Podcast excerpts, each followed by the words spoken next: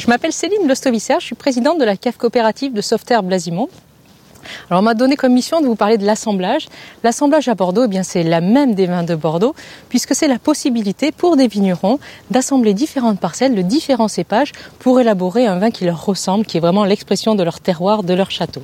C'est-à-dire qu'on va pouvoir pour élaborer un vin, eh bien, assembler par exemple du cépage merlot qui va mener du fruité, qui va mener de la souplesse, de la rondeur, avec du cabernet franc qui lui va être plus sur l'élégance, la finesse, et du cabernet sauvignon par exemple pour la structure. je cite ces trois cépages, il en existe d'autres, mais on voit bien que l'intérêt c'est de pouvoir élaborer un vin qui sera unique et qui pourra satisfaire eh bien, euh, les papilles du consommateur et, et de l'amateur de vin, puisque ce sera un vin vraiment unique.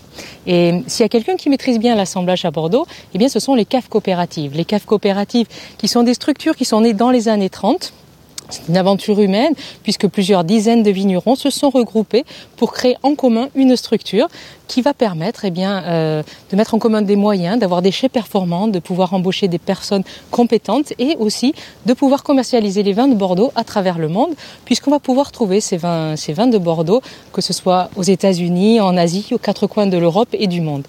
Ces vins de la coopération eh bien, représentent environ une bouteille sur quatre et environ 40% des producteurs bordelais sont issus de ces caves coopératives.